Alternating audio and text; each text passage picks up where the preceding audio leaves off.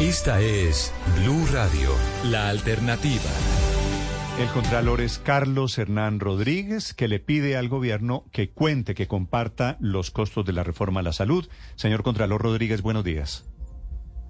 Muy buenos días, Néstor. Un saludo muy cordial para usted, para toda la audiencia y el extraordinario equipo de trabajo. Contralor, ¿usted todavía no sabe de qué tamaño es el costo de la reforma a la salud?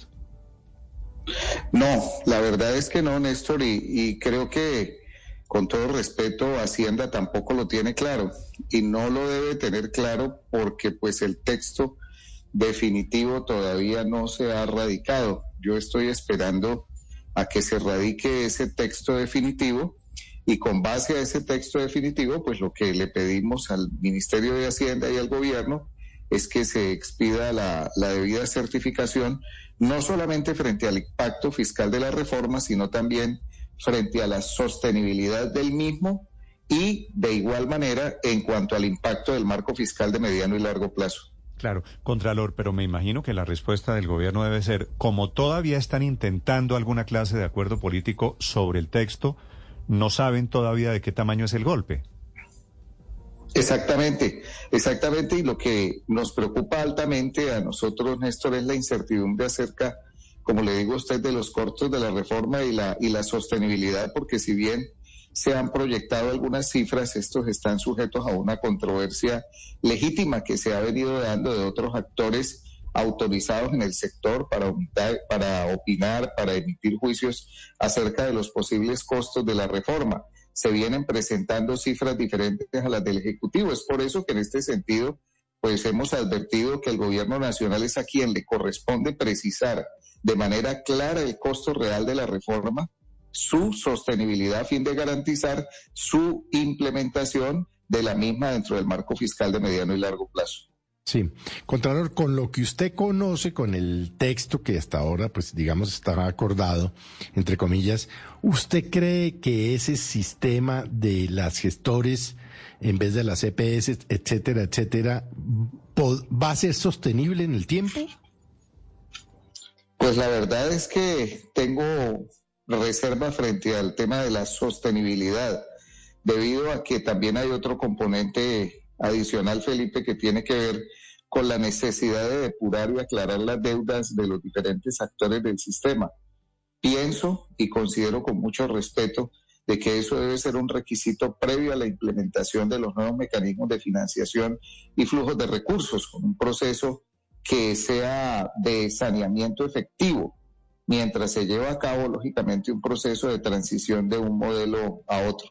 Es por eso que se realizó este llamado urgente al Gobierno Nacional para que reporte a la Contraloría de manera clara la estructura de costos y los estudios previos que han basado para la proyección de los mismos. De acuerdo, no se conoce cuál es el impacto fiscal, como dicen ustedes los técnicos de la reforma a la salud.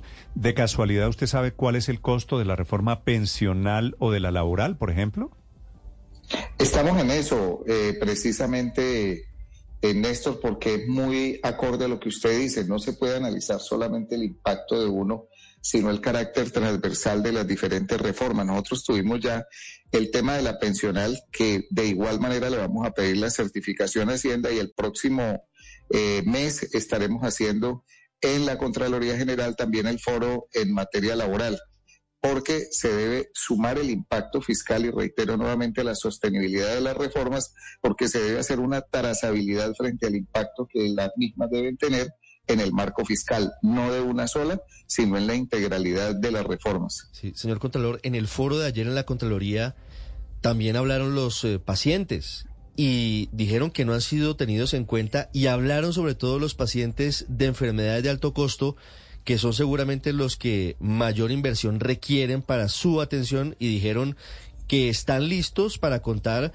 cómo es el funcionamiento de su experiencia pues dolorosa, médica, difícil la Contraloría, ¿cómo ve lo que está pasando hoy con los pacientes? Al final, los pacientes son el objetivo del sistema de salud y son en los que se invierte todo este mm, gran cantidad de recursos del sistema de salud.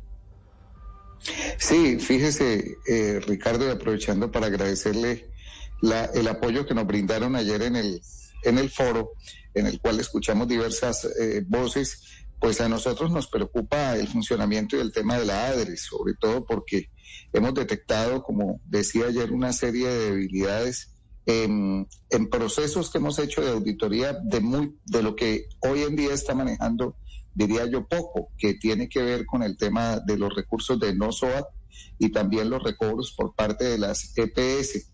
Nosotros lo que logramos determinar ahí fue giros o pagos a diversas entidades sin el rigor debido, sin verificación del cumplimiento de requisitos críticos para realizar pagos por servicios de la ADRES.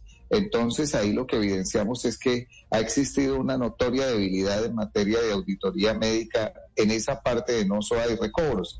Teniendo en cuenta el altísimo porcentaje de recursos que van a manejar ellos ahora, tengo entendido acorde a lo que he visto y he analizado en la primera parte, cerca del 95%. Usted recuerda que tuvieron dificultades en un momento en ese tema de la tercerización de la auditoría en cuentas de su competencia. Ahí firmaron un contrato la otra vez y ellos hoy en día el contrato 080 que tuvieron que hacer un, un acuerdo de punto final sobre ese tema y que terminó generando algunas dificultades frente a las capacidades y competencias institucionales que tiene la ADRES hoy en día, pues lo que hemos evidenciado es que en los ejercicios de fiscalización se presenten debilidades y riesgos relacionados con la ausencia del talento humano en la realización de auditoría y demás. Por lo tanto, hoy en día que se le va a trasladar esa inmensa responsabilidad en la cual tendrían ellos además que contratar y manejar ese altísimo porcentaje de recursos, llamamos la atención en el sentido en que hay que prepararse en el evento de que esto se apruebe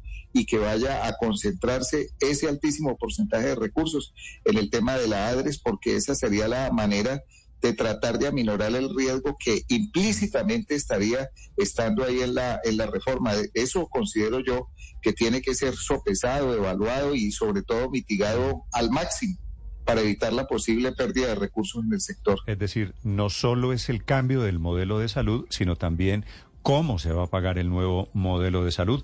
Esta es la alerta que pone esta mañana el señor Contralor. Contralor, gracias por acompañarnos. Le deseo un feliz día. A usted muy gentil, Nelson. Carlos Hernán Rodríguez es el Contralor de Colombia.